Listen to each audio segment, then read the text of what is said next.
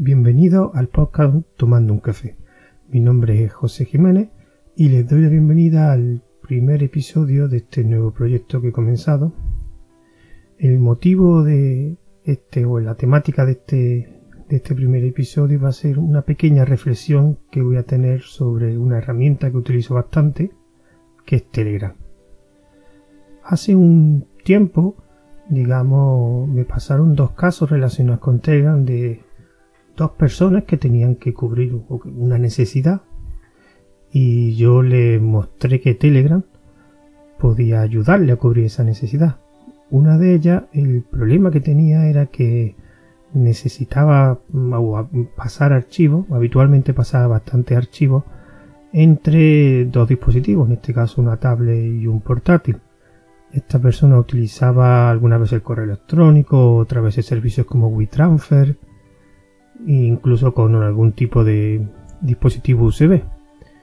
El problema es que estos medios que utilizaban muchas veces estaban muy limitados por diferentes formas, algunas por tamaño, otras por, por ejemplo, el dispositivo USB siempre tenía que llevar un dispositivo USB. Entonces yo le mostré que con Telegram se puede pasar fácilmente archivos de un dispositivo a otro, solo tienes que instalar el cliente en esos dos dispositivos y enviarte el fichero a ti mismo. Esta persona se sorprendió porque conocía Telegram y de hecho la, instaló durante una época, pero claro, para él Telegram es un sistema de mensajería y claro, comparado con WhatsApp el número de usuarios que, que, tenían Telegram en sus contactos era bastante menor. Por eso con él lo instaló poco tiempo y lo desinstaló básicamente porque todos los contactos estaban con WhatsApp y muy pocos tenían Telegram.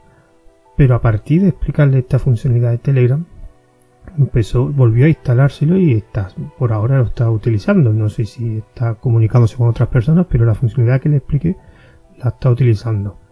La otra persona era, se compró hace poco una Raspberry porque quería montarse un sistema de emulación que vio a través de un vídeo de YouTube cómo se hacía y eso le gustó. Y claro, me empezó a preguntar porque él sabía que yo tenía una Raspberry. Yo le comenté que no sabía mucho de ese tema, pero que en Telegram había bastante grupos para donde podías preguntar dudas o, obtener información. Claro, el concepto de grupo que esta persona tenía es el grupo de WhatsApp, el de un grupo, una serie de contactos de tu teléfono que hablaban entre ellos. Claro, yo le tuve que explicar que en Telegram, aparte de ese tipo de grupos, estamos los grupos públicos que te puedes conectar o unirte a través de un, de un enlace y te, y te, identifican por un alias, no ves los teléfonos de las otras personas. Esta persona no sabía nada de ese tipo de grupo, ni sabía que Telegram existiera eso, y así lo, lo conocía y también creo que lo instaló muy poco tiempo. Eh, entonces yo le, le, expliqué, más o menos le enseñé unos cuantos grupos, lo que yo estoy, lo que yo estoy dentro, también le enseñé los grupos que había de esa temática, lo estuvimos buscando y habían bastantes grupos de esa temática y así estuvo viendo y eso le encantó porque claro, era una forma de obtener información relativamente fácil y desde cualquier dispositivo. Podía utilizar tanto su móvil, la tablet o desde el ordenador.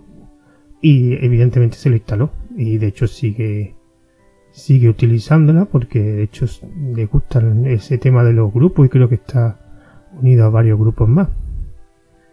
Lo que esto me llevó a pensar, el problema que tiene Telegram es que, salvo un pequeño grupo de usuarios con unos, digamos, unas características, unos conocimientos técnicos que sí conocen estas funcionalidades, la mayoría de las personas son solo conocen Telegram como sistema de mensajería como alternativa a WhatsApp. Y no conocen que pueden cubrir ciertas necesidades que estos que tienen. Por ejemplo, estas dos personas tenían dos necesidades y nunca se podrían haber imaginado que Telegram le podía ayudar para cubrir esas necesidades. Y ese es un problema que le veo a Telegram.